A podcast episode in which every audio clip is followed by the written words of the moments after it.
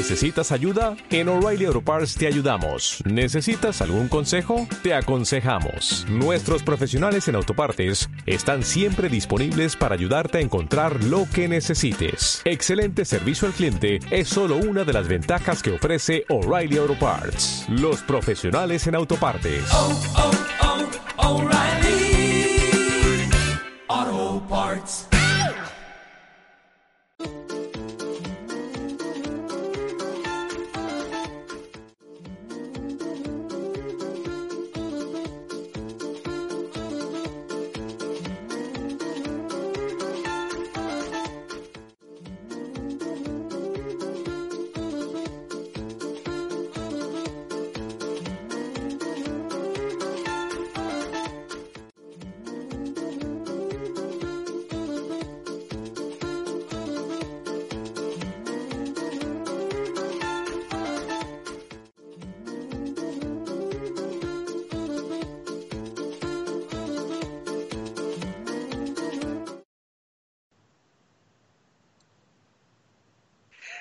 Buenas noches, escuchas Es lunes, lunes de cuarentena y qué mejor que para disfrutar la cuarentena que disfrutar de un poquito de, buenas noticias, olvidarnos un poquito de este coronavirus y hablar de videojuegos. Digo, no, no quiere decir que, vayamos a tocar el tema de coronavirus en alguna nota, pero hay que intentar despejarnos, disfrutar un poquito dentro lo que cabe y pues para eso estamos nosotros, para hacerlos felices uno- unos ratitos, un- una horita yo creo más o menos de pura felicidad de videojuegos. Pero pues recuerden que nos están, nos pueden escuchar a través de la tecnología de Facebook Live. Entonces, muchas gracias a todos los, los escuchas que están ahí en el, en el chat. Ahí intentaremos convivir con ustedes. Y pues otras personas que están aquí en cuarentena es- en esta mesa editorial que está el buen Michael. Michael, ¿cómo estás? Choco, ¿cómo estás? Estoy muy bien. Este, estoy muy feliz de estar aquí y no tener coronavirus por el momento. Así que me Aún. considero afortunado. Aún. Porque Aún. si, fui- si fuiste a la Mole, al Vive Latino o al Hell and Heaven o a cualquier otro concierto, ah, atento. Pero no, estoy muy bien. Estoy muy, muy feliz de estar aquí, querido Choco y querido Eddie. Así es, aquí es donde vale la pena eh, decir, comentar de que ser antisocial tiene sus beneficios. Ahora me puedo reír de todas las personas que se van a muchos eventos y fiestas. Nada, es cierto. Y también nos acompaña el buen Eduardo. ¿Cómo estás, Eddie? Eh, muy bien, muy bien, ya aquí listos. Como todos los lunes desde nuestras casitas para hablar sobre videojuegos. Como todos los, no, no, no tienen, no cambiamos mucho nuestra rutina de pasar en casa o no. Siempre los lunes a las nueve y media estamos aquí para hablar de videojuegos. Así es, entonces, pues ya saben que aquí estaremos todos los lunes hasta que pues, hasta que pase algo. No, no diré qué cosa, pero, pero esperemos que nos dé mucha vida. Y pues vamos a empezar ya con el programita, aunque creo que tenemos muchas noticias que, que comentar en, en esta noche. Y pues eh, el buen Michael tocó un buen tema hace ratito de, de efectivamente de, de que si están en la mole o, o si habían ido al Vive. Y pues si recuerdan, pues la mole es un, un gran evento de la cultura geek, pero últimamente como que está eh, en el ojo de huracán por varias noticias que vamos a estar comentando. Digo, en, en primera instancia, eh, pues varios este, artistas no están a gusto con, con lo sucedido en la mole. Digo, principalmente porque eh, eh, lo que vendría siendo la gente encargada de, de, la mole eh, y hablando particularmente de, de una persona, eh, hizo comentarios, eh, vamos a decirlo, homofóbicos eh, en contra del ilustrador Mark Brooks. ¿Qué fue lo que sucedió? Pues Mark canceló eh, lo que vendría siendo su participación en la mole, obviamente por el tema que está de moda, que es el coronavirus, y pues al parecer eh, canceló, vamos a decirlo, de último momento. O sea, no, no canceló hace tres días, sino canceló Sí. un par de horas antes.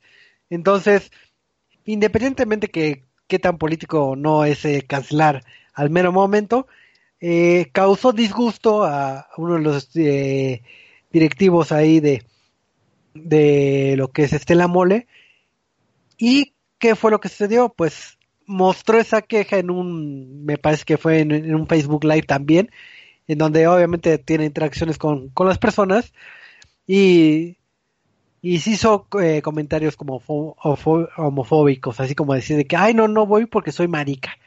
Obviamente, No, le, pues, dijo, le dijo maricón, ¿no? Algo así. O sea, eh, Ah, dijo que, que no me voy a presentar a tu evento de último minuto porque soy maricón y me da miedo, o algo así había mencionado. entonces, O sea, pues, sí hizo el comentario. eh, como es- se hizo el comentario, pues llegó a, a oídos del propio este Mark Brooks y pues obviamente no le agradó ese comentario y ya casi, casi, eh, bueno, vetó ya cualquier participación futura con, con la mole.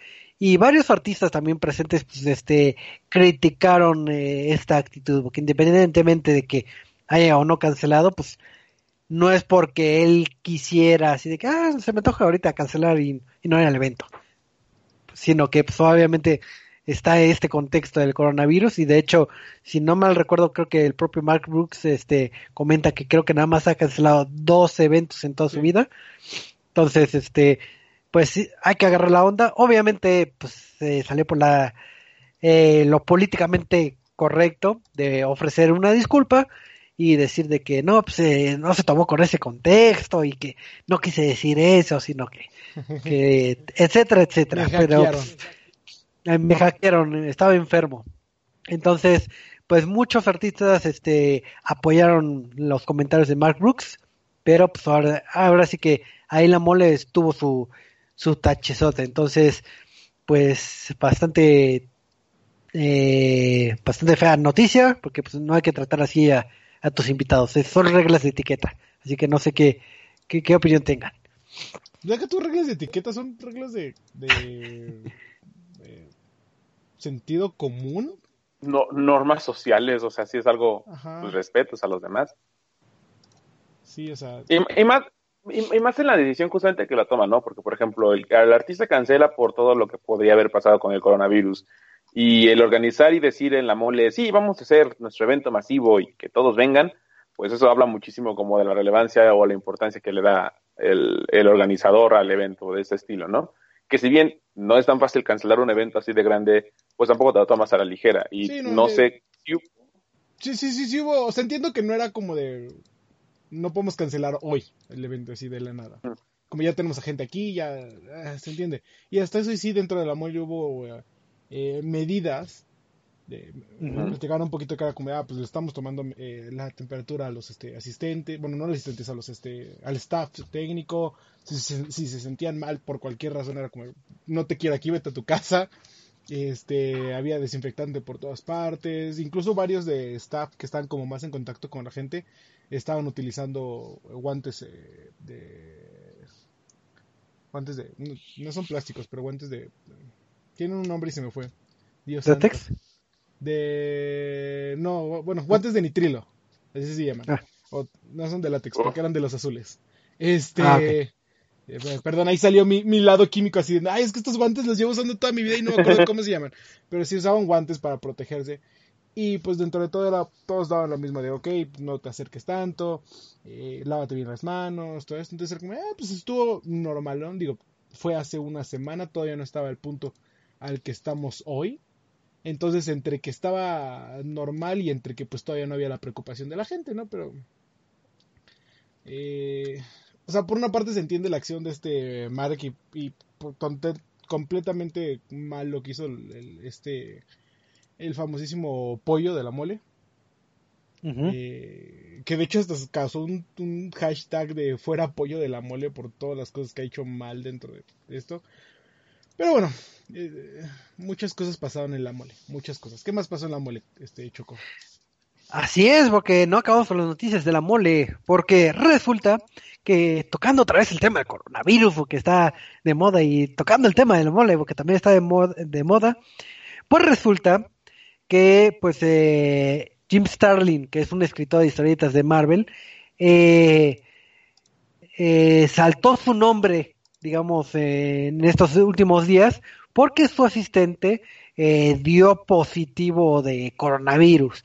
Entonces, eh, las redes sociales empezó a explotar independientemente de, de lo anterior en cuestión de la mole, porque muchos se espantaron de que, oye, alguien, de- si de por sí eh, tener un conglomerado eh, de un evento eh, es un fuerte indicio de que puedes contagiarte el- de, de este coronavirus, y pues hubo muchos asistentes en la mole. Entonces, pues empezaron a, a, poner en duda de que, oye, si está eh, el asistente eh, con coronavirus, pues es probable que, que todos los asistentes de, de la mole puedan estar este, infectados si tuvieron eh, contacto cerca con, con este con el asistente. Pues resulta que después de bastante bastante ruido y debate de que oh, es que todos los que de la mole que si tienen o no coronavirus, eh, saltó el propio Jim Starlin a decir de que esperen, esperen, tuvo coronavirus, pero después de, de lo del evento, entonces pueden estar calmados. Entonces como para pa- apaciguar Es que un poquito completamente el mal estrés. lo que dijo, maldito. Ahora, ahora sí que aplicas el ok boomer, el boomer remover. No, está, está completamente mal lo que dijo este Jim Starling porque su acompañante dice, ah, yo regresé de la mole y pues lo que, lo que mucho, a lo que muchos nos pasa, literalmente todos los que se dedican a ir a eventos de este estilo eh, y a viajar, dice, te enfermas de, regresando. ¿Por qué? Porque estás, una, en contacto con mucha gente, dos, estás en dos vuelos encerrados de ida y vuelta y es muy probable que te enfermes. Es muy probable, es mucho el estrés físico y, y- y mental al que estás, este, al que te tienes cuando vas a estas, eh, como trabajo. Y es muy probable que te enfermes. Y dices, ah, pues me enfermé y ya, fue lo, fue lo que pensé dentro de lo que cabe, ¿no? Pasó una semana y en la semana, a finales de la semana pasada, dice, ya me sentí súper mal, fui al este, hospital y dicen que sí tengo coronavirus.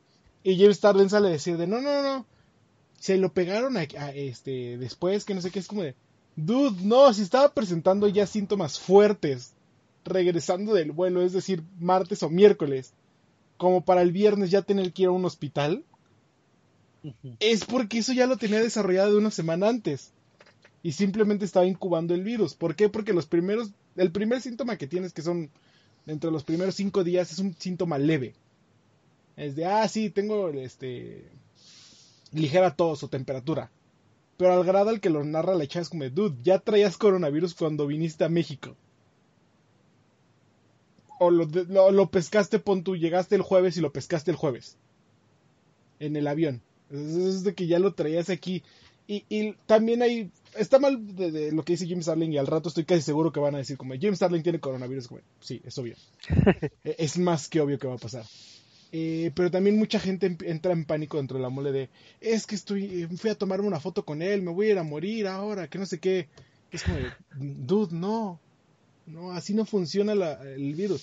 O sea, si estuviste poniendo atención a todo lo que los este las recomendaciones de ah ok no te, acerques tanto no saludes de beso este si estás en contacto con cualquier superficie que haya tenido contacto por muchas personas no te toques la cara y lávate las manos. Si seguiste todas esas, el, el- el contagio es casi muy muy poco probable Eh, vas a estar a salvo pero si te valió madres estando en la mole y, y dijiste, ay, güey, no me va a pasar nada, sí, preocúpate, ¿no? Si, si, si tomaste tus precauciones, no tendrías por qué preocuparte. Está, ten- te- está vigilándote, pero no.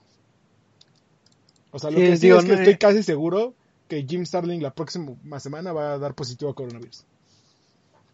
Sí, es lo más seguro y digo, y la, y la idea obviamente no es espantar a los asistentes de, de la mole, pero ah, como comenta Eddie, si por algo no tuvieron esas medidas eh, personales de lavarse las manos, etcétera, etcétera, pues sin, digo, estén monitoreando su, su avance, digo, no, no hay que desatender ni cualquier tos ni cualquier gripa para, para que esperemos que nada más pase quede en una gripita o una tosecita, pero, pero nada más ahora sí como consejo estén monitoreando y pues los consejos que ya, ya han emitido en todos lados de que no, no asisten a, a lugares conglomerados. Entonces, es la moraleja de, de esta noche. Y pues, pasando a otra noticia, porque ya nos cansamos de hablar de coronavirus, no, no, síguete enojando. Eduardo, tú que eres un- una persona que ha estado viviendo el, eh, la cuarentena y que ha visto el paso, igual que muchos de nuestros podescuchas. No sé si tu- tuviste la fortuna de ir a un supermercado en estos días y ver que tristemente hay ciertos como desabastos, o no sé si te tocó disfrutarlo o no. Este, no, no, yo aquí, yo como gente responsable voy al súper y compro solo... Ah, no, sí compré algo, iba a subir una foto en Twitter, dame un segundo, que dicen, es que tienes que comprar dos de todo, espérenme, denme un segundo. Ya es que dicen, es que compra dos de todo por si tienes que quedarte en tu casa o algo así.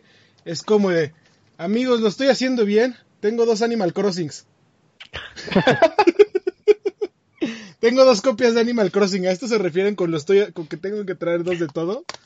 Este, pero no, somos gente responsable y, y- y compramos solo lo de la semana. Digo, eso sí es un, un buen consejo, digo, no hagan las típicas compras de pánico.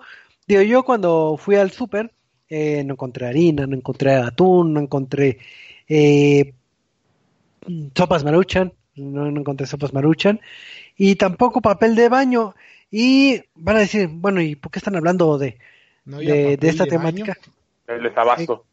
Ajá, exacto. El, ese desabasto de papel de baño, inclusive en la nota curiosa, pasó al mundo de los videojuegos, porque en el juego de Fallout este 76, este juego que pues, nada más como que no nunca terminó de pegar, resulta que los usuarios empezaron a comprar eh, eh, papel de baño dentro del juego. Y qué pasa tanto en los videojuegos que cuando compras mucho el- pues, la demanda aumenta y el precio aumenta. Entonces eh, hay gente que pagaron 450 corcholates por cuatro rollos de papel y, y empiezan a venderlos hasta en 20 mil y 30 mil corcholatas un papel de baño en el juego de de De Fallout. de Fallout de Fallout 76 entonces en lugar de que se desconecten y digan bueno voy a jugar un, un poquito para olvidar el coronavirus no, no sé por qué la gente se, se empeña a traer en nuestra triste realidad y así de que bueno voy a subir el papel de baño para que para que no se les olvide el coronavirus Es Entonces- que es lo más cagado. Este. Que, que, que tengamos que hablar de. O sea. Se entiende, se entiende que en. O sea, de la vida real haya estos como que cambios en la economía. Pero. Pero, pero en, en un videojuego que jueguen esto es ok. Digo, Pues creo, sí, que, creo queremos dejar a un lado ese lado político de, lo- de la vida real y porque mucho que digamos basta de este tipo de cosas en los videojuegos, pues nosotros mismos lo metemos. O sea, ¿qué esperan que hagan los desarrolladores si nada más están metiendo eso? O sea, no entiendo qué es lo que quieren que hagamos. O sea, no lo sé. Y lo triste del asunto es que nada más con este tipo de noticias luego destaca el Fallout eh, 76 qué triste pero bueno No, Después de también esta una noticia de algo malo que hicieron en el juego, ¿no? Ah, No bueno, sé. sí. O sea, no, no recuerdo, pero sí ha habido puras noticias malas con Fallout 76. Además, no, no, no termina de amarrar. Pero bueno, ya. Basta, basta el coronavirus. Estamos hablando mucho, así que, a ver, alguien platíqueme algo de GameStop, de seguro, esa famosa tienda. GameStop. La tienda Ajá. de la cual ahora está este Reggie Fils-Aimé, ¿Qué?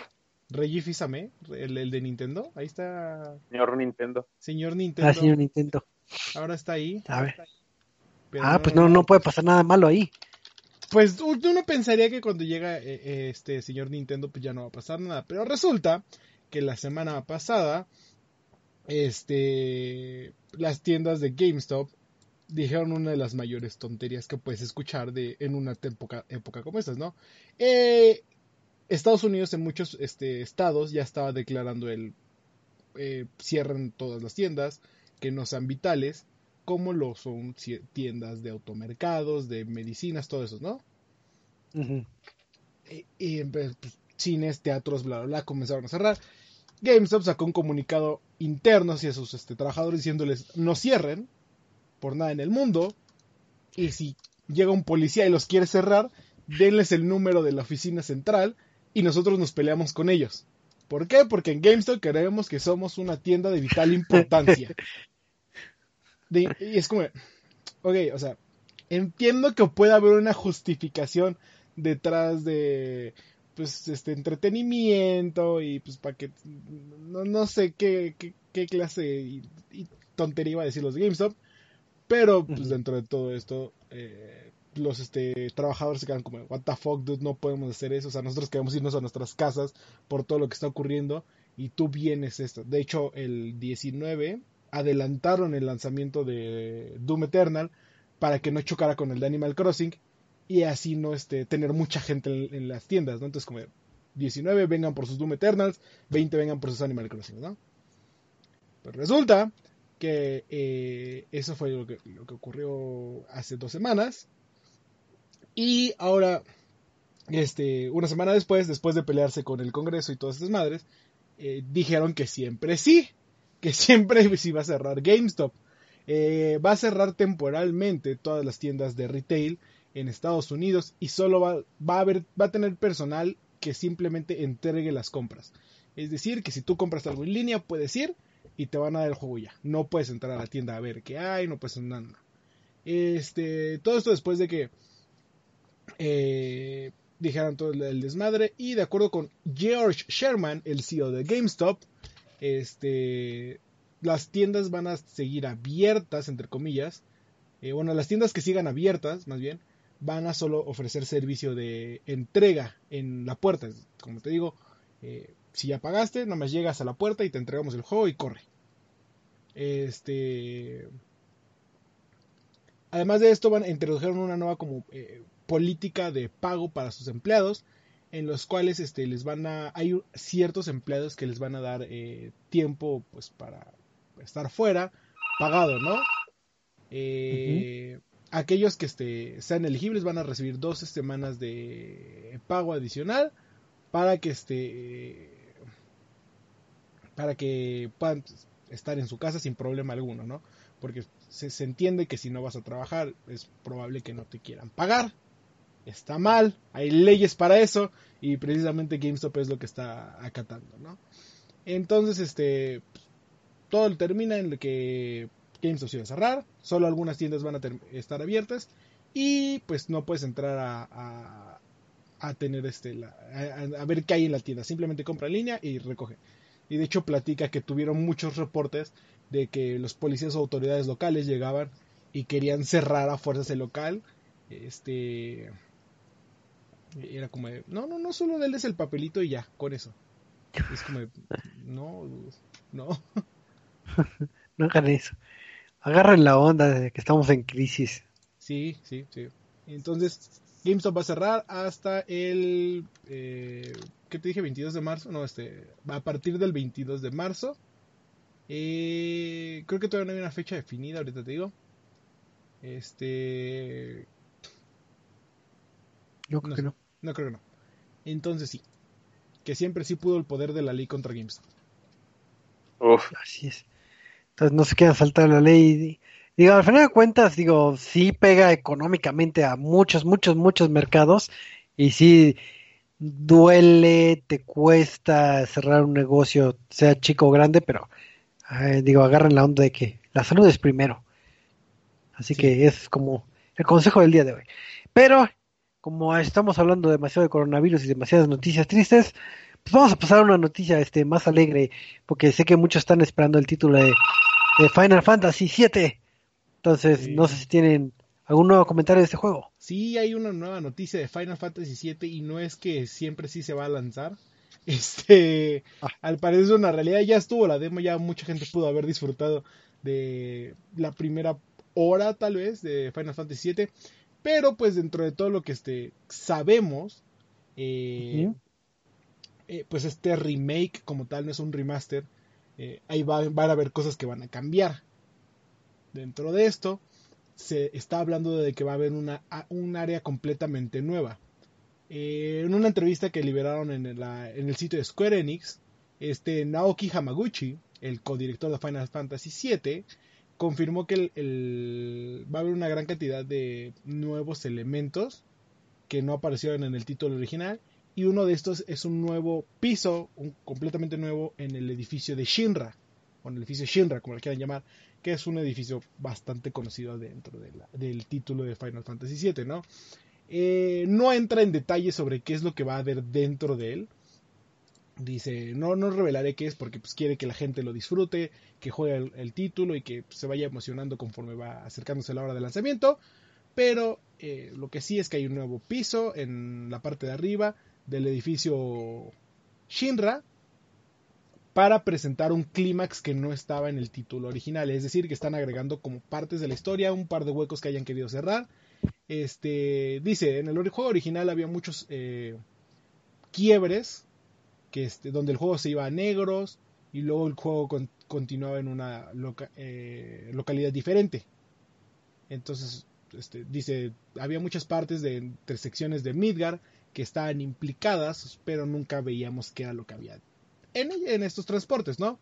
Eh, y es algo que ellos querían cambiar. Entonces, muchos de estos este, nuevas este, cosas que ocurren son para rellenar estos espacios que para explicar cómo es que está la ciudad conectada y que la experiencia sea más continua.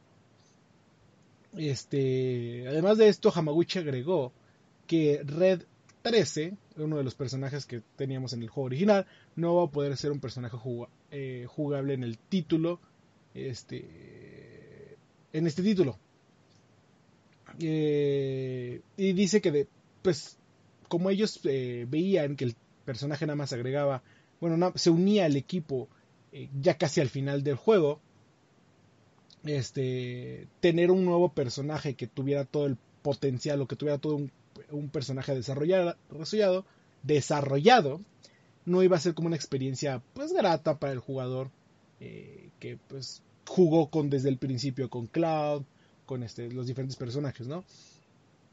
Este, entonces que nada más se va a unir como un personaje invitado, que no lo vas a poder jugar. Entonces, este, pues, e-, es, un poquito de las cosas que van a cambiar dentro de Final Fantasy VII Remake ahora que llegue, ¿no? Eh, así que pues ya saben, prepárense porque este 10 de abril llega Final Fantasy VII Remake para PlayStation 4. Eh, hay pláticas o rumores de que sí va a llegar a P- PC y Xbox One, pero todavía no este no se confirma nada. Así es, pues ahora sí que es una de las noticias muy gratas cuando en lugar de traer nada más un, un remake o nada más modificarle un poquito los artes, es un trabajo detrás es tal cual hacer el juego de nueva cuenta y principalmente qué bueno que, que le den un valor extra para, digo, si de por sí eh, la, la fanática de Final Fantasy, que es mucha, eh, es indiscutible que va a estar adquiriendo este título. Esos pequeños extras, eh, pues ahora sí que van a hacer que valga este aún más eh, la pena. Pero pues vamos a pasar a, a platicar un poquito del PlayStation 5 porque en el podcast pasado creo o antepasado eh, hablamos de del poderío que iba a tener el, eh, el, el nuevo Xbox, pero pues creo que vamos a platicar un poquito del PlayStation 5, así que a ver, cuéntame el chisme. Pues bueno, la semana pasada. ¿Listo? listo, Choco. Ya puedes Listo. seguir. Ya volvimos del inframundo. Entonces, este, vamos a ir con las noticias, porque vale la pena después de hablar de tanto coronavirus, platicar un poquito del PlayStation 5 y, y las características que, que, que, que va a tener este, este hardware. Así que, Michael, a ver, cuéntanos un poquito. Bueno, les estaba comentando justamente que la semana pasada ya mostraron lo que será el PlayStation 5, su potencial gráfico, su desempeño y lo que planea la consola eh, mostrar al momento de estar jugando. No mostraron ningún producto final, no mostraron el diseño de la consola, no mostraron un control, no mostraron juegos, o sea, nada más mostraron lo que en teoría la consola puede hacer, pero pues sabemos que las cosas son muy diferentes cuando ya están en papel. Pero bueno, ¿qué es lo que dijo Mark Cerny, que es el arquitecto de la consola, tanto lo fue como el, el del Play 4 como el del Play 5? Mostró nuevamente su interés por apoyar a los desarrolladores, es decir, facilitarles sus herramientas que ellos necesiten para que puedan hacer juegos de gran calidad y pues lo puedan combinar con las historias que también PlayStation hace y pues shalala, shalala, ¿no? Lo que han dicho siempre. También intentaron explicar lo que fue eh, la importancia que tienen para ellos el papel del sonido al momento de estar jugando, pues consideran que es un papel que no muchas veces se toma en cuenta o a consideración para poder estar jugando y no basta nada más con estar escuchando sonidos estruendosos y poderosos y nada más, sino que es importante darle al jugador un sistema balanceado de sonido en el que puedas llegar a apreciar cada detalle y sin perder para nada la diferencia entre tener unos audífonos, un sistema de estéreo o de sonido o la televisión. Sin importar en dónde lo estés escuchando, vas a poder disfrutar de un sonido estereostópico en 3D cuya tecnología también se utilizó en lo que conocemos como el PlayStation VR. Y también hablaron un poquito del potencial gráfico, que ahí también es como un pequeño truco, que incluso lo vimos en PlayStation 4 Pro, donde no es un 4K nativo, sino es un 4K escalado para que puedan reproducirse ciertos contenidos, pero no completamente o sea, que nos están mintiendo otra vez? Más o menos podría decirse que sí porque nuevamente ahora lo que quieren ofrecer es que con sus teraflops y con sus núcleos que tiene el PlayStation 5, que tendrá 8 núcleos en 2 a 3.5 GHz, podrán mostrarse el desempeño en, la, en el videojuego, pero no será como algo tan estable, sino algo variable. O sea, dentro de un videojuego podría verse muchísimo mejor lo que es el contenido que quieren mostrar y en otro menos, pero el objetivo de hacerlo más variable es que tanto el desempeño de tu consola y la cantidad de energía que consuma sea el más estable, ni muy bajo para que no sea una consola de una reproducción medianamente, medianamente gráfica y que no sea tan excesivo como para que pueda sobrecalentarse tu consola como lo hace la actual generación. Pero poniéndolo en el papel, pues nuevamente es algo que estamos como muy a la expectativa de ver qué es lo que pueden mostrar, porque incluso con todo su potencial y gráficas que pusieron y todas sus especificaciones, no le sigue ganando al Xbox One, al Xbox Serie X. Por ejemplo, en lo que es la cuestión del GPU, que el PlayStation 5 está en teoría con 10.28 teraflops y el Xbox Serie X va a tener 12 teraflops. también hablaron un poquito de lo que va a ser el almacenamiento y dijeron que va a tener un almacenamiento interno de 825 gigabytes en un disco duro de estado sólido. O sea, es un tera, pero 100 gigas de sistema. Ajá. Entonces, nuevamente están mostrando... no lo sé si justamente es un problema que la generación actual lo tiene y de hecho en Xbox sí dijeron un terabyte va a ser específicamente para a lo que es el disco duro. Y también hablaron, por ejemplo, de el lector de, de discos que va a tener, que va a reproducir discos en por fin en Blu-ray Ultra HD en 4K. Y también ah, mencionaron que posiblemente, posiblemente se pueda hacer la famosísima retrocompatibilidad, pero no con todos los títulos del PlayStation 4 al principio sino que solamente van a poder reproducirse los 100 mejores juegos del PlayStation 4. ¿Cuáles son los 100 mejores juegos del PlayStation 4? No lo sé, pregúntenle a Mark Cerny porque ni yo sé cuáles son los 100 mejores juegos. Digo, podemos imaginar que God of War, Spider-Man o The Last of Us remasterizado pueden estar en esta lista. Pero bueno, ya están viendo que justamente la retrocompatibilidad es un, mm, un material que están planteando en explorar, pero lo mismo que han dicho en esta generación es algo muy complicado, que no se puede hacer tan fácilmente sin sacrificar unos cuantos costos, mientras que Xbox está regodeando diciendo que puede reproducir hasta del primer Xbox. O sea, no sé a quién creerle en teoría, pero bueno, esas son las especificaciones del PlayStation 5. Ahora nada más falta que muestren la consola eh, y sus próximos juegos, cosa que en Xbox en este instante le está ganando y por mucho al PlayStation 5. Así es, pues ya, ya vimos el apartado técnico que creo que en esta, vamos a decir, digo, ya yo creo que en un podcast posterior vamos a ver eh, quién, quién oferta la mejor consola, pero yo creo que en el caso de PlayStation, la apuesta fuerte va a ser su, su software, porque si bien como comentas, está quedando atrás en, en el apartado técnico, digo, no muy atrás, pero sí eh, está quedando un poquito atrás. Eh, el, el line-up posible que, va a tener el, PlayStation 5 es muchísimo más llamativo que posiblemente lo que tenga Xbox, pero obviamente de aquí a, a diciembre, si no hay atrasos por coronavirus, pues ya veremos, eh, pues ahora sí quién se inclina la balanza en esta eh, guerra de consolas, vamos a decirlo que, que no me gusta decir ese nombre, pero, pero vamos a ver qué consola es la mejor opción para el cliente, que ustedes... Que si bien, si bien en la cuestión de software no podemos estar más de acuerdo en que Nintendo Switch se lleva a de calle al Xbox Series X y al PlayStation 5, o sea... Nintendo Switch se lleva de calle a todos, o sea... Tiene Sí, Animal por eso, o sea- Crossing. ¿Qué más necesitan aparte- en esta vida que Animal Crossing, Ah. eh? ¿Qué más Bueno. necesitan? Animal Ya sé Crossing que es todo. Ya Ya sé que necesitas Animal dos Crossing. Animal Crossing. Exacto. No es suficiente con uno, es suficiente con dos Animal Crossings. Ahí está. Yo tengo que admitir algo, nunca he jugado un Animal Crossing, es como un The Sims, pero con animalitos. Es como. eh, podría ser como de Sims. Es como. Minecraft, este. Harvest Moon, de Sims. Ah, sí tiene Como un The Harvest Moon. Sims, pero más capitalista por Tom Más Nook. capitalista, sí. Me encanta porque yo estaba haciendo la comparación con que este, un amigo dice, ay, es que está bien bonito el juego y, y el sistema de, de compra y todo que tienes dentro de la mecánica eh, de- de- del juego de que te pagan como con millas que te dan mientras haces trabajos y eso, está muy padre. Y yo, a Porfirio Díaz le encantaría tu comentario, ¿sabes? Esto es una tienda de raya, hermanos, vamos a tomar las armas y to- eh, retomar los este, medios de producción. Oh, Dios, demonios, Marx.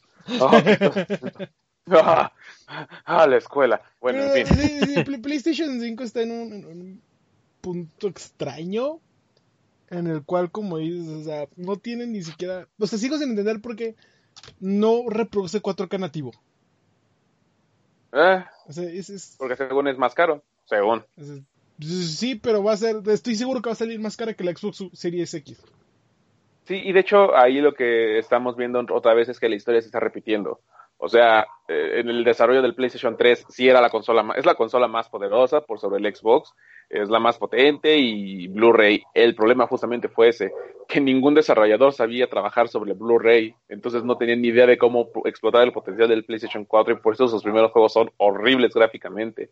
Su caída de frames, su mal desempeño, su simple mecánica en donde dicen, sí, la gráfica se ve bonita, pero se ve plástica. Entonces, de nada sirve decir que tienes la mejor consola si al momento de a jugar es malo. Y del otro lado, Xbox Series X tiene el Windows Unified Program y todo, que literalmente ya dijeron es que es como todos los juegos que salgan para PC, no hay razón para la que, por la que no salgan en Xbox Series X. O sea, literalmente no hay razón. Si ya desarrollaste algo en PC, es el es nada más pasarlo a pu- publicarlo en la tienda de Xbox y ya, listo. Así estaban diciendo. Digo, no sea tan fácil desde un aspecto del desarrollador. No soy desarrollador.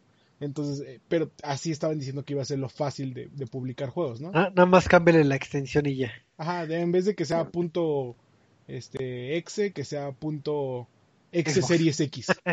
Y ya. Sí, no, está impresionante. Pero esas son las especificaciones del PlayStation 5 por el momento. Pues ahí tenemos los datos técnicos. Eh, yo digo que en un podcast posterior ya vamos a platicar un poquito más desmenuzado cuando tengamos también más información. Pero pues ya de las noticias yo creo que hay que dejarlas eh, descansar y vamos a hablar ya de lo, de lo que vendría siendo la, la reseña de la semana porque si no mal recuerdo eh, en pocas en podcasts anteriores el buen Eduardo nos comentaba que estaba jugando eh, un contenido de, de Division 2, si no mal recuerdo, que creo que se llama Warlords, creo que se llama. ¿No? Sí, se llama Warlords of New York o Warlords. Este, sí, Warlords of New York. Eh, sí, estaba jugando la, expansión de, de Division 2, de Tom Clancy's de Division 2, Warlords of New York, que eh, es como que el primer paso después de, que termina el contenido de año 1. Eh, la primera expansión. ¿Qué es lo que ocurre? Básicamente regresamos a Nueva York, regresamos a pues donde lo que vio nacer el videojuego y regresamos a cazar al, al enemigo número uno de, de The Division, ¿no? Que es Aaron Kinner. Para los que jugaron The Division 1 sabrán que Aaron Kinner es aquel eh, agente de la primera ola de Division que se vuelve en contra de, de, Division, empieza a cazar a los este a los agentes aliados que son los de la ola 2 y al final concluye en que secuestra a un virólogo, retoma el virus que se propagó en The Division 1 y que fue el que causó todo esto y lo empieza a hacer peor, ¿no? En The Division 2 es básicamente lo mismo, bueno, digo básicamente lo mismo, básicamente retoma desde el punto en el que se quedó, eh, dice, pasaron tres meses después de que desapareció en Nueva York, tres o seis meses, no recuerdo bien, eh, que desapareció en Nueva York y vuelve a aparecer, pero ahora con un nuevo virus. Ataca a, a Nueva York. Hace que, pues, básicamente todo lo que logramos construir en el título, en el primer título, desaparezca. Y ahora los, este, pues a los que llegamos a conocer a Fei Lao eh, y unos cuantos sobrevivientes de la primera entrega, retrocedan a lo que era la eh, Manhattan, la parte baja de Manhattan, y están acorralados, ¿no? llega tu, este, tu señal de alarma y tú como agente de Division viajas de Washington a Nueva York para socorrer a Faye y para retomar lo que es la ciudad de Nueva York, ¿no? Eh, entonces llegas y lo primero que pues, me agrada del, título es que vemos una Lao que se ha recuperado. Eh, en el primer título, pues, los que jugaron recordarán que Lao se lastima en el accidente de helicóptero en el cual aterrizamos y a través de todo el juego se dedica solamente a manejar operaciones, ¿no?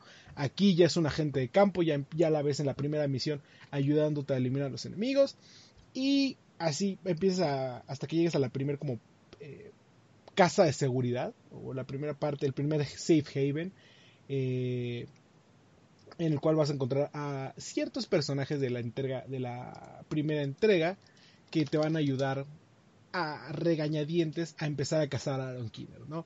Eh, podríamos decir que es tan fácil como llegar y buscar a Aaron Kinner, pero eh, así como tú ya traes refuerzos de Washington, Aaron Kinner también trae refuerzos de, este, de sus viajes, ¿no? Y viene junto con cuatro personajes que son los llamados Warlords de, de Nueva York, que cada uno tiene su especialidad. Entonces tenemos al especialista en tecnología, que se va a encargar de hacer como que todos los datos encriptados, como que hacer las bases de datos, este, eh, eh, cubrir la huella digital de Aaron Kinner para que no lo puedan seguir.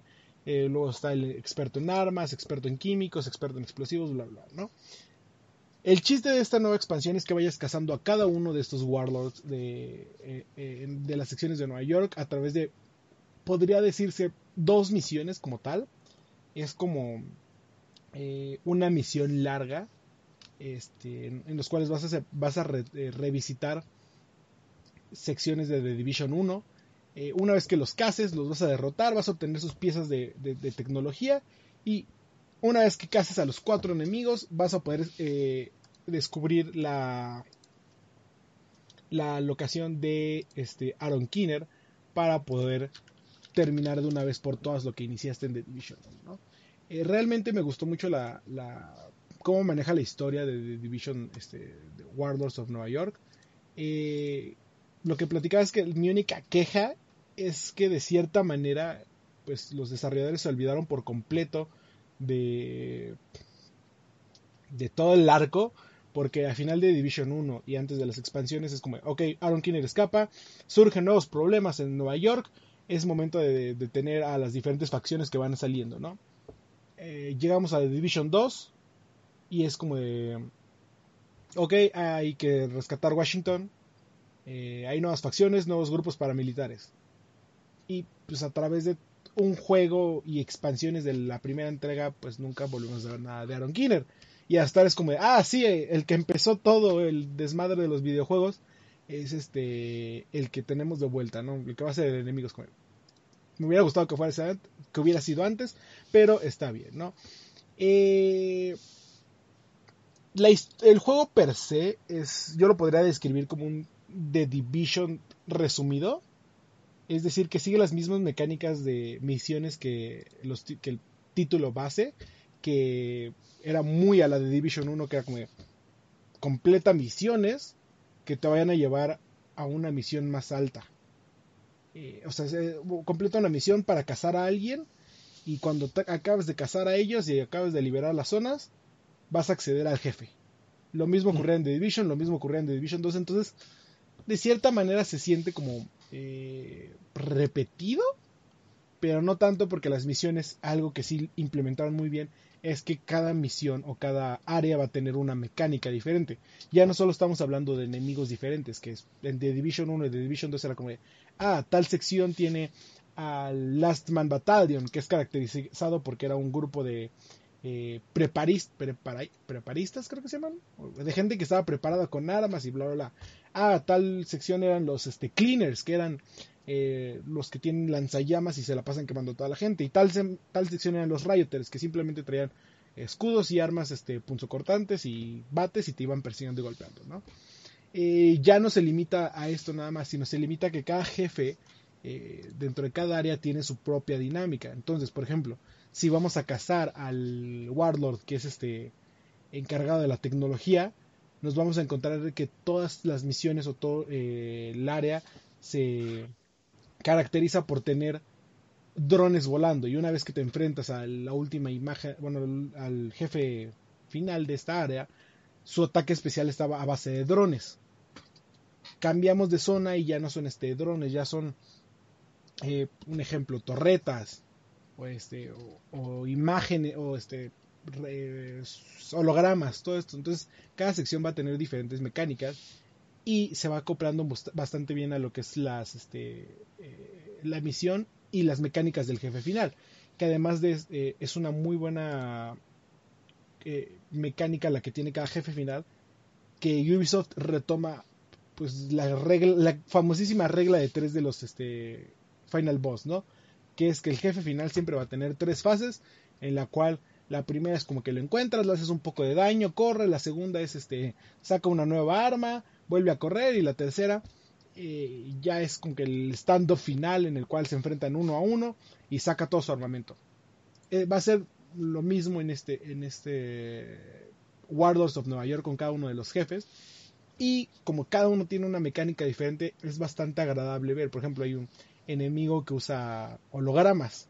Entonces en el primer stand que tienes es como de, ah, ok, eh, estás peleando en las alcantarillas y utiliza, como es el encargado de las armas este, químicas, utiliza un gas para atacarte. Entonces tienes que ir a cerrar las válvulas como primera etapa mientras él te, te ataca y tiene sus compañeros. ¿no? La segunda es, lo va siguiendo y llegas a una, pero activa este, otro de sus ataques y así.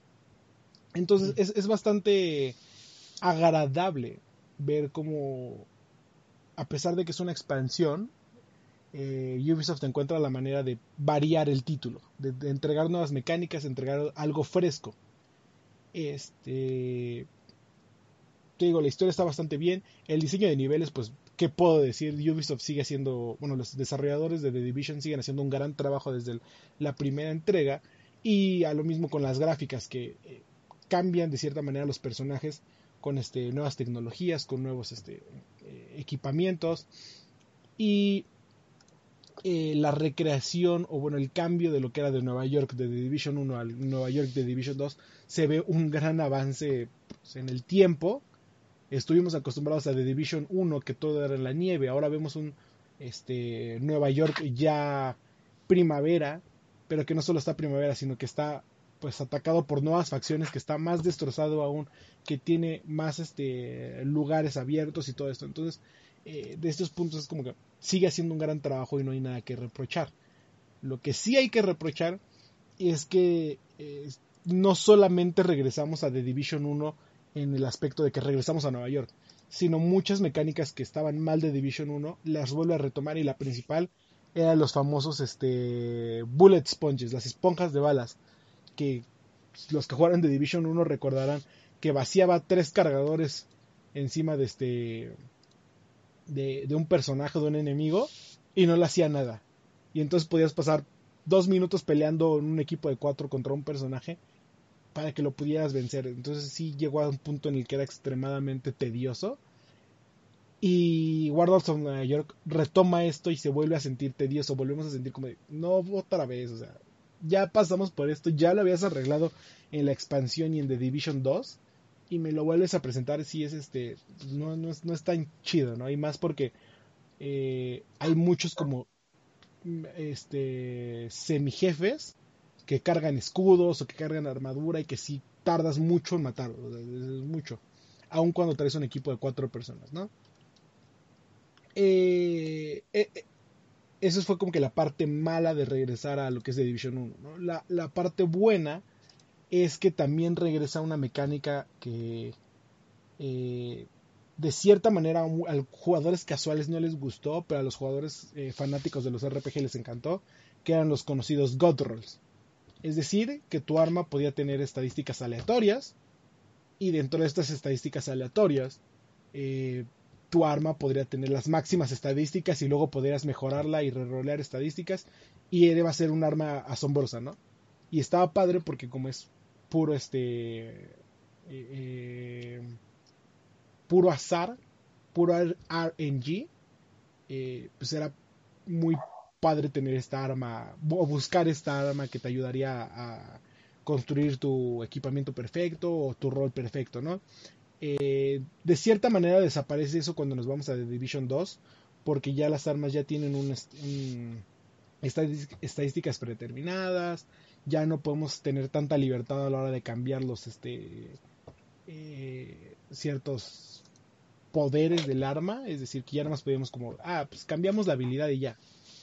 Eh, Ubisoft cambia por completo esto y con la expansión llega una actualización que cambia por completo el sistema de equipo, ¿no?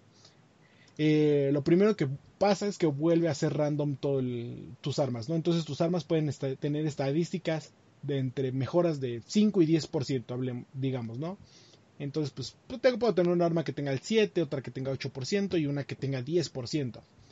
Eh, luego tienen, este, son tres de esas estadísticas, daño, este, bonus de estabilidad o bonus de daño a élites, ¿no? Eh, luego tienen su habilidad especial, y pues los este, attachments que le pueda poner, ¿no? ¿Qué es lo que hace que cambia todo esto para que para introducir una nueva mesa de, ay tiene un nombre mesa de recalibrado que conocían que es pues de The Division que al igual que muchos RPGs es como ah voy a cambiar una estadística del juego no en The Division 1 cambiabas al azar entonces era mucho de ah ok si mi equipo tiene 10% de ataque, pero el máximo es 15, voy a cambiarla. Y cuando la cambiamos al azar, ay, no, es que me la cambió eh, por daño a por daño de élites. Y tenías que estar gastando recursos y recursos. Y de ahí que se forman los famosísimos God Rolls. Lo que hace perfecto y que en, mi consideración es, asombroso eh, de Division es que puedes guardar las estadísticas de tus armas y de tu equipo. Es decir, que si tienes un rifle y el rifle tiene un, bonus de 10% eh, de daño extra, puedes tomar ese 10% de daño extra y guardarlo en una biblioteca. Y luego llegas con otro rifle y dices, ah, es que el rifle que tengo, al que se lo quité, pues no me gusta porque es un rifle de tres disparos, ¿no? Un burst. Pero tengo un rifle automático que tiene un 5% de daño extra. El 10% que tengo guardado en la librería se lo puedo guardar. En la biblioteca se lo puedo eh, aplicar y ahora va a tener un 10. Entonces, ¿qué es lo que hacemos? Vamos a tener diferentes rifles y les vamos a ir des, pues ahora sí que desmenuzando de, ah, es que este tiene daño máximo, ah, es que tiene daño máximo para élites, ah, es que este tiene este críticos máximos, ah, este que y los vamos a ir guardando en la biblioteca, en la biblioteca y cuando ya tengamos guardados los vamos a poder usar para cualquier rifle o bueno, para cualquier arma que eh, de esa calibre. Entonces, eh, es, es, es laborioso, sí, es muy amplio, sí, porque tienes que está dividido por tipos de armas, es decir, que tienes que completar toda la biblioteca de los rifles, toda la biblioteca de las SMGs, toda la biblioteca de las escopetas y así de todo tu equipamiento. Pero también le agrega este grado de personalización de que, ah, es que tengo tal equipamiento que me encantó su habilidad máxima, su, habilidad este, única. La voy a guardar y cuando tenga este otro equipamiento se la voy a poner. Y es la habilidad que siempre voy a estar usando, entonces siempre se la voy a estar poniendo a todo mi equipo. Obviamente para no romper el juego, eh, sigue la mecánica de que solo le puedes poner, solo le puedes cambiar una estadística a tus armas. Entonces, pues vas a buscar el arma que tenga las mejores estadísticas, pero que solo le falte una y le vas a cambiar esto. Afortunadamente, esto está disponible para todos los eh, jugadores, aun cuando no tengan la expansión. Entonces, si no tienes la expansión, esto es una gran mejora eh, que, que implementó Ubisoft para en general para el juego. Entonces ya vas a poder tener God Rolls en, en, el juego per se. Eh, entonces estos son los dos grandes cambios que llega con lo que es Warlords of New York. El primero es la implementación de este de estas nuevas mecánicas de equipamiento y la segunda pues es, es todo lo que viene con la expansión que es el regresar a Nueva York enfrentarte a nuevos enemigos y tener nuevas mecánicas que sigue entregando un título bastante fresco entonces, realmente si tienen The Division 2, eh, se los recomiendo bastante. Y si no, creo que ahorita va a estar en, o bueno, estuvo en un precio eh, menor. Y sí, de hecho llegó a estar como en 100 pesos, creo. Este, no hace mucho, no hace como un mes. Eh, pero sí, The Division con la expansión de Warlords of New York, The Division 2 s- le da nueva vida a un título que lleva ya un año de lanzado. Este es algo que podría que diría que pocas veces ocurre en una etapa tan temprana. ¿no? Normalmente vemos expansiones así de agradables cuando el título ya lleva dos años. Ujú. Eh, eh, pero, pero tenerlo al justo como un camino muy marcado por parte de Ubisoft de ah, el primer año fue contenido de extra de misiones para prepararnos para el segundo, el segundo año mandar una expansión gigante y el tercer año tener esto. Entonces, parece que tiene un muy buen camino por delante de Division 2 y con esto va a incrementar más las horas que le voy a meter al juego. A ver, unas, unas preguntitas. Eh, comentaste hace rato de lo de las misiones que eh, son como dos, dos grandes misiones, por así decirlo, conformadas por varias misiones. El contenido, independientemente de todas las modificaciones que puedas hacer a, a- a tus armas, lo que vendría siendo esta campaña de la expansión es corta. Es relativamente. ah, bueno, a mí sí se me hizo corta. Pero porque yo soy muy adicto a los RPGs, ¿no? Este. Pero sí es relativamente corto, ¿no? Definitivamente me hubiera gustado que durara más la expansión. Pero pues eh, una vez que termines la expansión se abren todas estas posibilidades de, eh, de dificultades aumentadas, de que agrega bonus de este, de, ah, es que cuando entres a esta misión va a tener daño extra por tal cosa o así, ¿no? Entonces le, sí le agrega rejugabilidad a la, la- a la expansión. Bueno, a las misiones, per se. Y sigue teniendo Ah. eh, la, meta- la mecánica de Division 2 que es de, ah, tengo que ir a liberar los puestos de avanzada, tengo que ir a recuperar este, este ítems y pues principalmente eh, lo bonito de Division 2 es que ya tiene eh, tiene todo lo que es el PvP de, de ay se me olvidó el nombre. De el PvP como tal y aparte tiene lo que es la Dark Zone. Entonces este sí tiene mucho más allá de lo que solo es la expansión no Y en este caso, eh, ya como tu consejo final es, si, si me están dando la actualización, bueno, yo jugador de, de Division 2 y con estas mejoras de las armas, ¿vale la pena comprar la expansión simplemente por la historia? Eh, sí, sí porque es que no quiero dar spoilers, eh, pero sí da cierre aparte de la historia y abre un capítulo totalmente nuevo. No, Eh, Entonces sí, es, es, es bastante recomendable que sigan la historia de lo que es de Division 2, de, de Warlords of New York, por todo lo que va a venir de The Division. Ok, pues ahí está la reseña de, de la semana. Buena recomendación de, de, del buen Eduardo. Háganle caso a Eduardo porque si ha invertido tantas millonadas de horas en ese juego es porque ya lo tiene más que digerido. Entonces, ahora sí que no es una reseñita de que ah, nomás fue este, una hora, sino que ya lleva mil, mil años en ese juego y seguirá Claro. hasta el fin del mundo. Y digo, y seguirá porque, pues digo, como está esto de la cuarentena, pues ya tiene tiempo libre. Y pues hablando de la cuarentena, eh, eh, pues el tema random va referente a eso, porque si bien eh, es el tema, vamos a decir, candente, entre comillas, de estas semanas, en varios países ya se ha dado esta situación de que la gente no debe de salir de sus casas para evitar lo que es el, la propagación de- del, coronavirus. Y digo algunos países de Latinoamérica ya han entrado en ese en ese rubro. Europa ya lleva rato que están en este rubro que está eh, enclaustrado en sus hogares.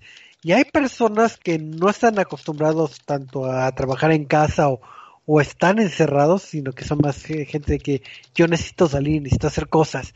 Y no saben cómo lidiar co- con, esto. No es sencillo eh, pasar un, Sí. un encierro. Ah, ah, Aquí sí voy a poner mi recomendación, perdón que te interrumpa, Ajá. pero este...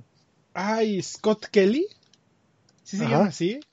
Este, el astronauta de Estados Unidos que tiene un gemelo y que estuvo en este en que pasó un año tal cual en el espacio, Ajá. espacio- estación espacial internacional, eso, eh, sacó un video en YouTube diciendo, chicos, eh, soy un experto en astrofísica, en este, en el espacio, bla, bla, bla, bla, pero también me considero un experto de sobrevivir al, al- a estar ai- aislado.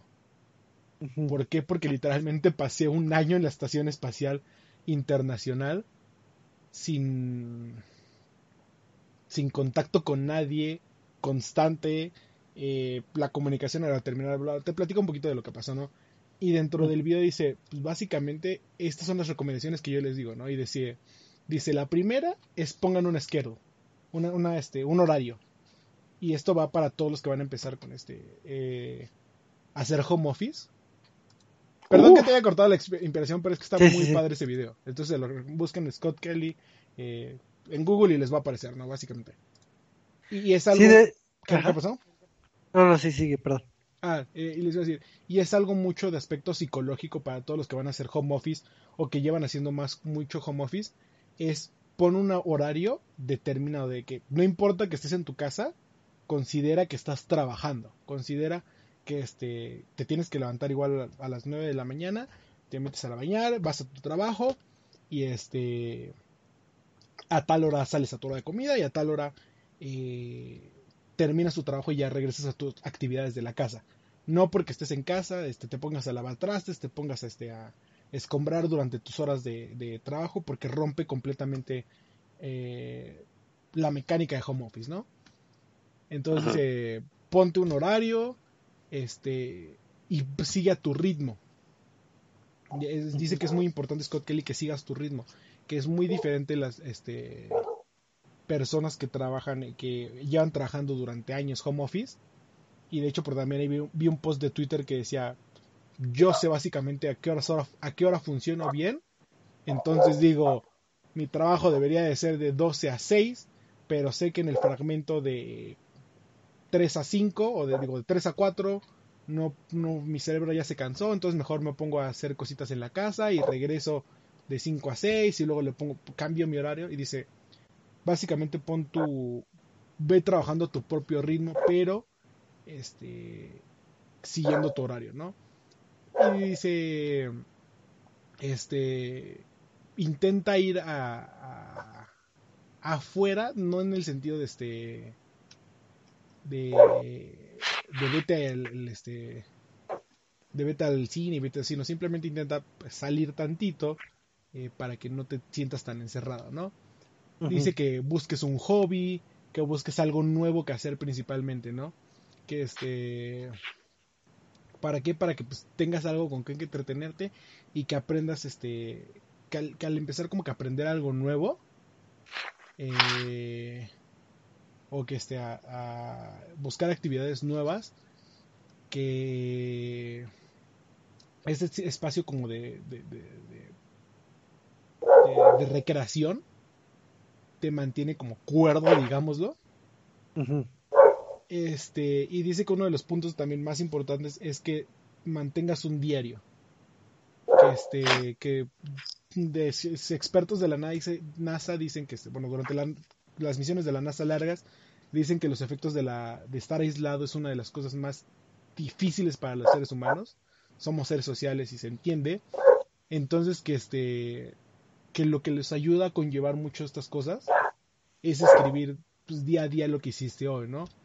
Este, entonces que escribas como de eh, ah, ¿qué pasó en el día? Este, ¿qué, qué hice? ¿Cómo me sentí? Todo esto. Y dice, posiblemente como tu trabajo es de oficina pasa a ser home office, empieces a escribir muchas cosas repetidas. Dice, entonces en lugar de hacer eso, empieza a escribir como eh, cómo te sentiste, cuál fue tu experiencia, eh, habla sobre los sentidos, este, de, ah, es que yo vi esto, pero hoy escuché esto, pero estaba haciendo esto y me, me llegó el olor de tal, o simplemente escribe sobre tus memorias. Entonces, este, dice que pues, principalmente son como que cosas para eh, ni siquiera mantenerte entretenido, sino mantenerte cuerdo en un estado de, aisla, de estar aislado como en el que estamos hoy en día, ¿no? Y finalmente dice, sí, este, escuchen a los expertos. O sea, literalmente yo, yo les puedo decir esto porque yo viví un año en este en, en aislamiento, pero todo esto que lo sé es porque eh, hay expertos detrás de nosotros que nos van diciendo. Pero, o sea, no se pongan a ver a un pendejo en Instagram decir tonterías. Eh, mejor vean lo que dice WHO, vean lo que dice la CDC, vean este eh, vean lo que dice cualquier otro gobierno que no sea nuestro. Este pe- pero sí, de hecho hay un un este virólogo creo que es que se llama John Hopkins, que es una eminencia en todo esto, porque este eh, eh, se llama, es el John Hopkins Coronavirus Resource Center.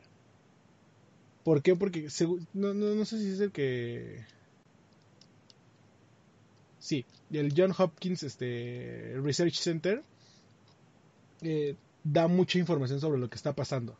Eh, información de la CDC, información de WHO, información de la misma universidad. Este, entonces, dice, básicamente escuchen a los expertos, a los que sí saben hablar de tema y no se dejen llevar por este por eh, cualquier tontería que sale en internet, en WhatsApp, porque si no simplemente apoyan al pánico colectivo y bla bla.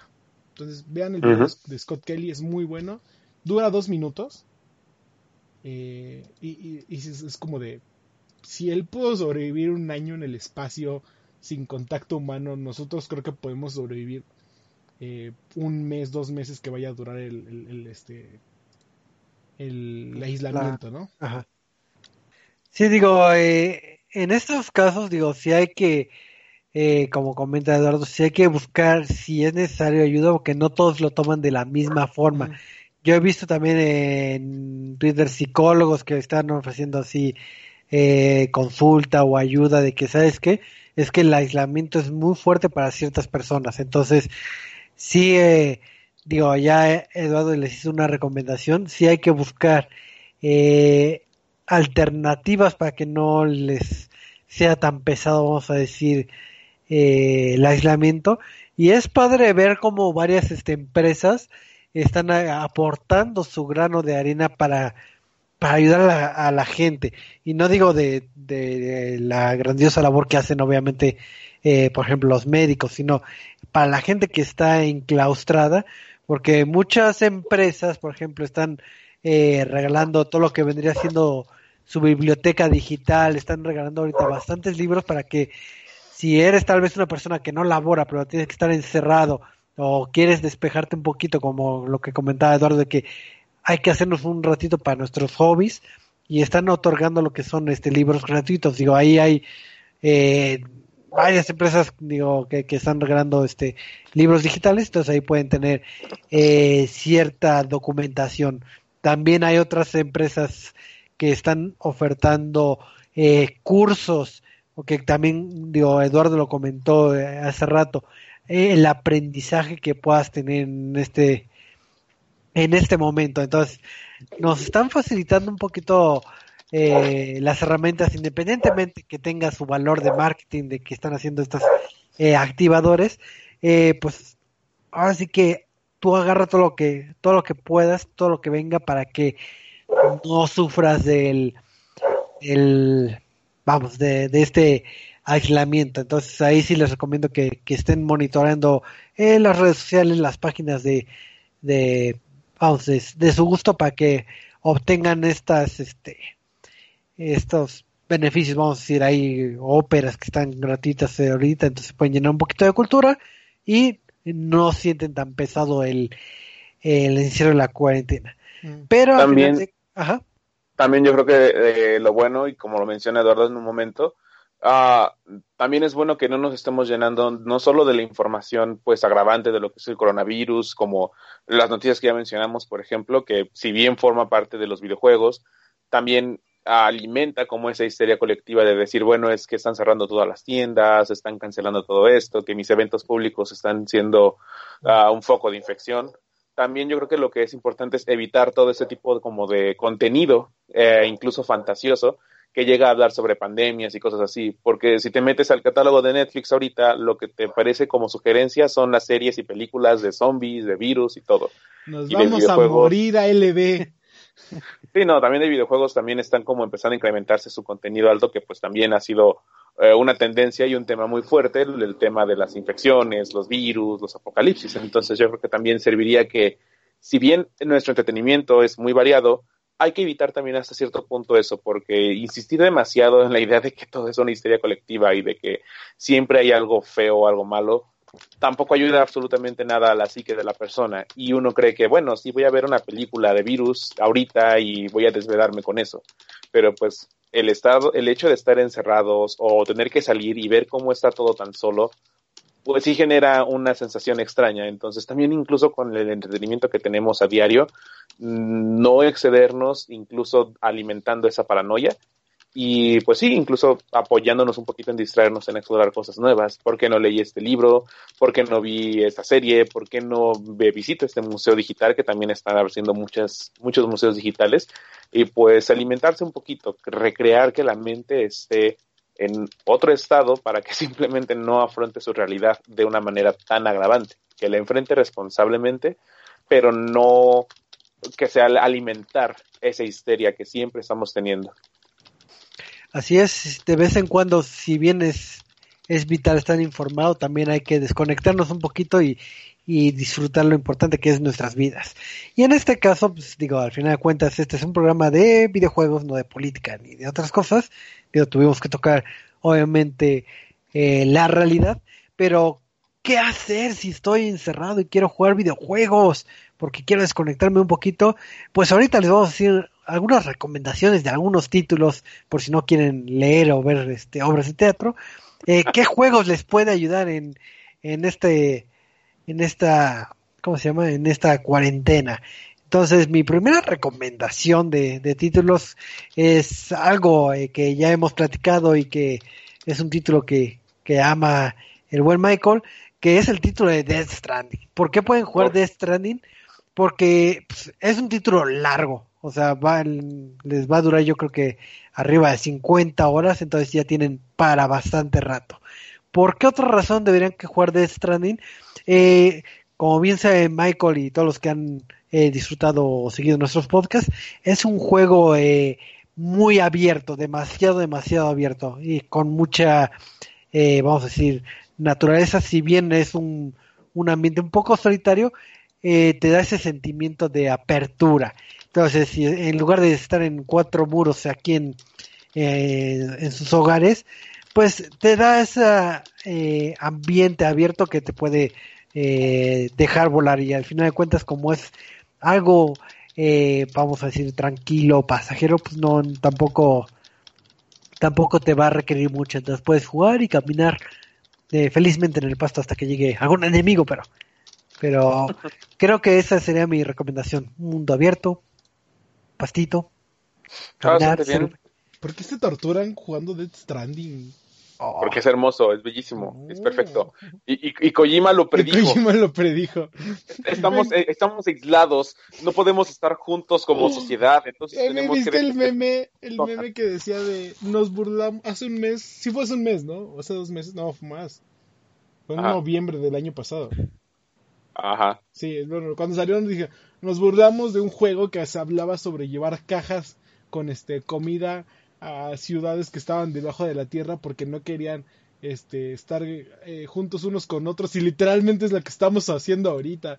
Maldito Dude, no, lo- no, no es por auto eh, eh, glorificarme, pero es que primero yo escribí eso y luego empecé a ver el meme, entonces Kojima lo volvió a hacer, lo hizo con Metal Gear Solid 2, lo hizo con Death Stranding, entonces hombres de poca fe que dudan de Kojima, no lo hagan. No, este, ahora mis recomendaciones igual para ahorita esta temporada de, de cuarentena, The Last of Us, porque a pesar de que lo mismo lo dije, no es como la mejor forma de estar pasando el tiempo, pero The Last of Us es una historia bellísima, o sea, es un juego maravilloso. Que Y si tienen la oportunidad de jugarlo en PlayStation 4, su multiplayer es uno de los multiplayers más adictivos y geniales que he jugado hasta ahora. De hecho, ahorita en PlayStation hay una buena serie de ofertas que desde hace como 3, 4 meses están poniendo en ofertas un chingo de juegos. Entonces, pues pueden gastar ahí unos dolaritos si se puede para comprar juegos en oferta. Por ejemplo, ahorita está... Ah, recientemente compré alguna oferta, pero no... O sea, he comprado, por ejemplo, juegos como Pero- Batman, Jurassic World. Pero pueden Ah. no comprar juegos. Pueden no comprar juegos. Pueden no comprar juegos porque Uplay está ofreciendo juegos gratis. Gratis, gratis. bonitos. ¿Cómo que gratis? ¿Cómo que gratis? Está Child of Light. A partir del 23 al 27 de marzo van a poder descargar de forma gratuita Child of Light, un título hermoso, dibujado perfectamente, eh, con mecánicas de estilos Metroidvania, eh, muy bonitas. Entonces descarguen Metroid, este, Child of Light eh, en, para los jugadores de PC. Y para los de plata, los de eh, consolas, el fin de semana Ajá. van a poder descargar gratuitamente, van a poder jugar gratuitamente Assassin's Creed Odyssey. Uh. Este, entonces pueden, no sé si ya está, creo que la que la está la precarga ya es la de Ghost Recon Breakpoint. Uh, Entonces también va a estar creo que Ghost Recon Breakpoint gratuito al fin de semana. pero también es con Uplay. O sea, debes estar inscrito al programa Uplay. No, eso, eso va a ser este en plataformas, te digo. O sea, eso sí es- Ah, ok. Va, va, va. Eso sí, el, el estar en casa no significa estar gastando en juegos también. Digo, hay muchos este títulos este eh, gratuitos que te pueden dar bastantes horas de, de diversión. Está Apex Legends, está Fortnite, está Call of Duty Warzone, está Oh. este Smite, Wen, este y otros más. Digo, hay, hay, hay catálogo bastante bastante amplio para que Y ahorita que no ya haya- salió también, por ejemplo, el juego de cartas de League of Legends para celular, gratis, o sea, jueguenlo. ¿Qué más quieren? que más sí, quieren. que- que hay muchos juegos de cartitas gratis. De hecho está este Magic, Ujú. eh, de Gathering Arena y de hecho eh, hay, bueno acaba de salir la noticia de que hay una cosa bien bonita de normalmente hay eventos que se llaman Friday Nights de que llegas en, un, un viernes en la noche y pues hace la convivencia el torneo y, y- y de cantinas y todo eso no pues como no podemos hacer eso van a hacer la versión de Friday Nights versión digital este toda- apenas está saliendo la noticia entonces chequen el sitio resetmx.reviews para que vean bien cómo en qué consiste Ujú. Ujú. este. eh, entonces, hay, hay, hay varios títulos que están adaptando eh, cosas para pues esta eh, aislamiento, ¿no? Y no solamente para nosotros videojugadores, ¿no? Sino también para eh, Discovery Kids. La, eh, todo, lanzó todo el contenido de la app, el Discovery Kids Plus, gratuito. Entonces, si tienen eh, personas, este, bueno, si tienen niños en su casa, si tienen eh, infantes, pueden ponerles lo que hay en Discovery Kids, llámese Peppa Pig, eh, llámese este, eh, ¿cómo se llama el perrito este de Discovery Kids? Ah, no me acuerdo. Tiene un perro. Órale. Eh, eh, ay, se me fue el nombre, es como que la mascota de Discovery Kids. Sí la ubico, pero nunca vi Discovery Kids porque yo soy Este, grande. bueno, hay muchas cosas de... eh, No ver. Doki. Pueden ver a Doki. Eh, entonces toda la plataforma de Discovery Kids eh, Plus está gratuita. Eh, como le decía Choco, para gente que quiera aprender, los chicos de Talentland eh, sacaron toda una página para contenido de... de tal, les digo cómo se llama la página. Se llama nosquedamosencasa.com, creo. Ujú. Eh, nos quedamos en casa.org, perdón. Este, que tiene un buen de información, pues, tiene cursos, tiene pues cosas para este aprender y para que este pues sobrellevar como que el aislamiento, ¿no? Ujú. Sí, un- digo, la cosa es eh, ir investigando porque ahora sí que hay muchas plataformas donde te pueden dar distintas este, eh, cosas, vamos a decirlo, gratis. Eh, por ejemplo, el, el que decía de los libros, bueno, una de las empresas es el, el Fondo de Cultura Económica que, que da, digo ahorita que comentó Eduardo, para los niños. Eh, hay libros eh, gratuitos para niños y, y jóvenes, entonces ahí chequen obviamente lo que son sus, sus plataformas. Este Amazon está soltando un libro diario en lo que es el Kindle, entonces ahí también pueden descargar eh, va- varios títulos. Obvi- obviamente no, no creo que consuman todo un libro en un día, pero pero si son de libros, pues ahora sí que que tienen bastante donde sacar. Udemy está sacando también este Cursos. cursos, este, ajá, cursos este gratuitos. Para la gente ahorita que, que recuerdo, hay gente que se dedica a hacer eh, muchas actividades físicas. Eh, si no mal recuerdo, eh, la aplicación de Nike eh, está gratuita. Bueno, bueno, creo que el servicio premium para que puedan hacer entrenamiento en casa y pues vamos, eh, para que como los gimnasios están cerrados, puedan hacer este eh, ejercicio en casa. Adidas está sacando 90 días gratis en su aplicación para, para corredores, si no mal recuerdo.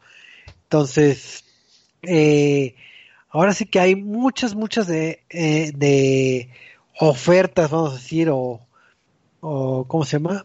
Este, dependiendo de su hobby. Entonces, digo, obviamente no podemos abarcar todas en este programa, pero sí eh, dense un clavado para buscar estos eh, añadidos extra para que al menos no sea tan rutinaria y tan pesada el- esta cuarentena. No sabemos cuánto tiempo vayamos a estar eh, en este rubro, pero al menos en videojuegos eh, muchas empresas este, están regalando títulos. No, no sé si Green Gaming o GOG estén regalando títulos. Digo, ahorita no tengo eh, el dato, pero pues eh, Xbox y PlayStation posiblemente De estén... hecho, está Ajá. en la tienda de Square Enix, creo que estaba Tomb Raider gratis. No sé hasta cuándo vaya a estar. Ah, Tomb Raider. el- Ah, sí, el Tomb. Raider y el de Osiris Temple están gratuitos en versión PC. el Osiris no- Temple está... Eh, está entretenido. Bueno, pero gratis está. Igual pu- recuerden Pero- que pueden contratar el Xbox este Game Pass, o sea, lo hemos hablado muchísimas veces, todos los juegos gratis que dan durante meses, luego su catálogo se incrementa, entonces es una buena opción, o sea, de que hay juegos, hay juegos, y hay contenido para explotar la mente, lo hay.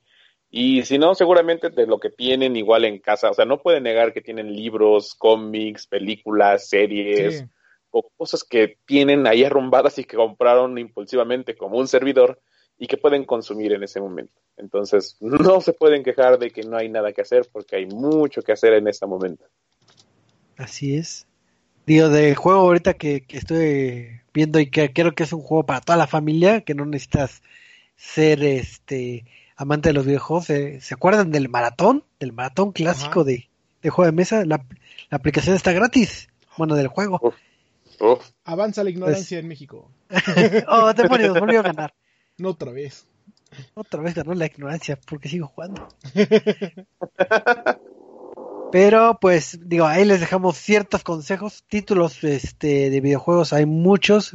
Eh, yo optaría por juegos de, de mundo abierto para que para que así este abran un poquito su horizonte, pero pues eh, ahora sí que depende del gusto y ahí vean las opciones, hay opciones culturales, hay opciones de aprendizaje de videojuegos, etcétera, etcétera. Mencionamos algunas, pero eh, conforme pasen los días van a salir más. eh, así Mm. que no se esperen, no, no entren en pánico, no, no compren harina y sopas maruchan y dejen eh, a los demás sin nada. Entonces, pues yo creo que hay que finalizar eh, este bonito podcast, así que sus últimos comentarios, este buen Michael. Y, pues, no Pues muchísimas gracias. Muchísimas gracias por escucharnos en este bonito Reset Lounge. Um, ya somos 30 millones de jugadores en Warzone, en Call of Duty. La temporada 2 ya va a acabar en 17 días. Así que si quieren igual desbloquear sus, sus niveles, pues ya lo pueden hacer. Yo no me preocupo porque ya lo acabé. Este, maldita obsesión. Muchísimas gracias por escucharnos y nos vemos a la próxima. Así es, muchísimas gracias Michael. Eduardo, anuncios parroquiales y despedidas. Eh, pues bueno chicos, ya saben que los esperamos el sábado a las 6 de la tarde para eh, Centinela de Control. Toda la información sobre el mundo de los esports, aunque ya están medio retomando acciones algunos, todavía nos faltan muchos eventos. Y pues mm, para saber cómo entretenerse durante esta cuarentena, nos eh, síganos en redes sociales, arroba resetmx en Twitter y arroba reset.t en Facebook. Y sigan, eh, eh, bueno, visiten el sitio resetmx.reviews para pues enterarse de todas estas diferentes plataformas que están eh, teniendo contenido gratuito. Así es, muchísimas gracias Eduardo y muchísimas gracias a todos los que nos estuvieron escuchando en vivo a través de la plataforma de Facebook Live. Eh, recuerden que grabamos todos los lunes a las nueve y media hora de la Ciudad de México. Entonces, si están en casita, que lo más seguro es que sí estén, pues nos estaremos viendo la próxima semana para hablar de esto de videojuegos, coronavirus y más. Así que nos vemos. Hasta la próxima. Adiós. Bye. Desperdician de papel higiénico. Uh.